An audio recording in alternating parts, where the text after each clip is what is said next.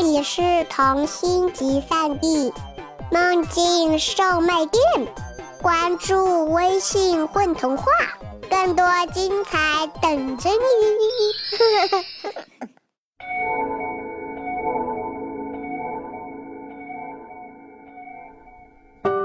蚯蚓阿鲁有了一个孩子，他从没有过孩子，但是他很快有了当爸爸的感觉。当那个软软的、白白的小气团依偎过来时，他心里有一种被融化的感觉，想要看着他长大，慢慢长大。他要把自己会的都教给他。这时候，他就忘了他并不是蚯蚓，而是别的什么。但是有什么关系呢？这是他的孩子。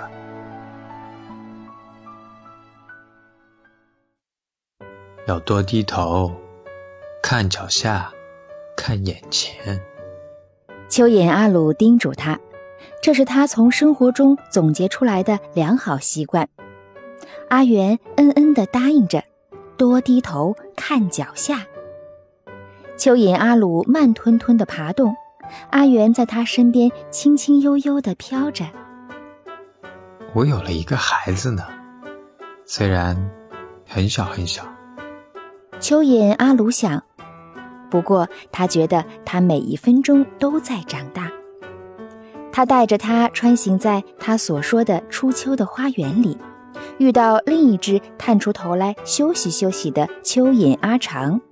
对，是他喜欢的那个蚯蚓。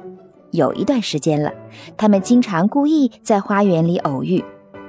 他和他亲昵地碰碰头，然后给他介绍阿元。嗯，这是。我的孩子，他叫阿元。你已经有孩子了，下。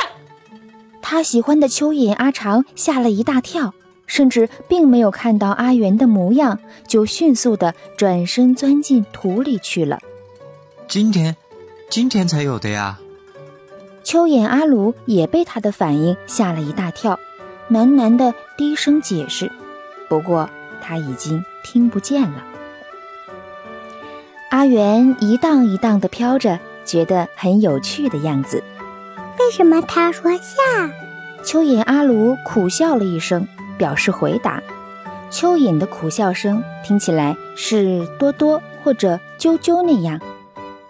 蚯蚓阿鲁心里想着：“唉，以后遇到阿昌时，再跟他好好解释吧。”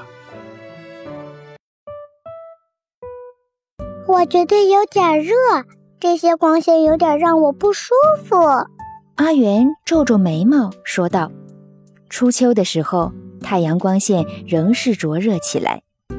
阿鲁感觉他甚至因此很快变瘦了点儿。这可不行，自己的孩子要健康茁壮的成长才是。”蚯蚓阿鲁摘下一小片绣线菊叶子，给他做了个兜帽，罩在头上。谢谢爸爸，这样好多了。他很高兴。蚯蚓阿鲁找到了做爸爸的感觉，也很高兴。累吗？他自己有点累了，但是想，如果他累了，自己可以背着他继续走。累是什么呀？那饿吗？想吃什么吗？他想起自己的食物，有些犹豫，不知道是否要给他尝尝。但是他知道他不是蚯蚓，饿饿又是什么呀？阿元天真的问。他发出的微光照亮树叶下一小片地方。小孩子总是有很多问题。嗯，就是肚子里面有些发空，想装进去点什么东西。你想给肚子里装点什么呢？我没有觉得发空啊，奇怪了。阿元想了想，我很想知道什么是饿，但是我还不知道。你要吃点树叶吗？阿元尝了尝，吐出来。不要。那吃点树根？也不要。一定要吃点什么？乖乖的在这里等着啊。蚯蚓阿鲁爬到野葡萄那里，借了一滴水露回来。来，喝点水。你总得给肚子里装点东西。阿元尝了尝蚯蚓阿鲁举过来的水，我喜欢喝水，我喝光了。于是他把水喝光了。蚯蚓阿鲁干脆带他去了野葡萄那里，再次借了一小杯葡萄露，让他喝了个够。他喝完，礼貌地对野葡萄表示感谢。野葡萄精神十足地说：“不客气，以后你会给我更多回报的。”嗯，好了，等你饿了再说吧。蚯蚓阿鲁这才满意的说：“也许等你饿了。”就知道自己想吃什么了。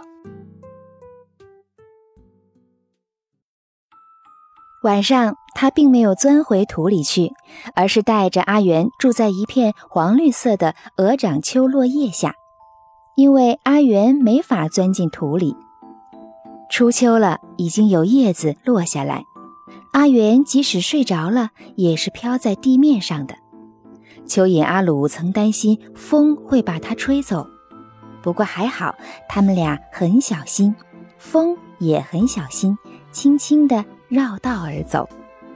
蚯蚓要在土里钻来钻去，闲暇的时候来地面上的花园里透透气，看看景色，吹吹风。这就是我们平凡的日子。在睡觉前，因为不知道要不要讲晚安故事，所以蚯蚓阿鲁决定。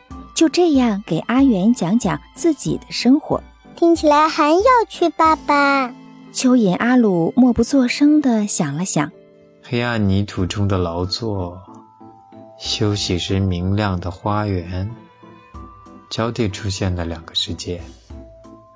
嗯，以前自己是否感觉到这样的生活很有趣呢？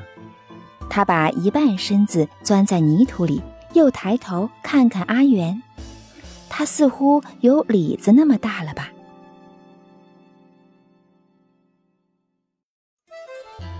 一晚上，蚯蚓阿鲁都在小心的看护着他。不过，他长得那么快。早上，当他打着哈欠醒来的时候，觉得头顶上少了什么，鹅掌秋树叶翻落在一边。阿元长大了些后。叶子下面藏不住它了，很奇怪呀。阿元眨眨眼睛，你怎么变小了，爸爸？他又低头打量自己，我好像又长大了一些哟。是的，现在他已经看上去像一个苹果那么大了，而蚯蚓阿鲁还是那么大，看上去你已经无法相信他是他的孩子了。蚯蚓阿鲁皱着眉头，如果他有眉毛的话，想了又想，也许孩子们都是这样长大的吧。他转头看看阿元，长大些的阿元比小小的阿元看得清晰多了。他确实不是蚯蚓，他也不是树，也不是花儿，不是野猫，不是蝴蝶，不是蚯蚓认识的任何一种生物。不过，它长得很快，而且越来越漂亮。蚯蚓阿鲁欣慰地想：大人们都是这么矛盾，既希望孩子们很快长大，又不是很能接受他们突然就长大的事实。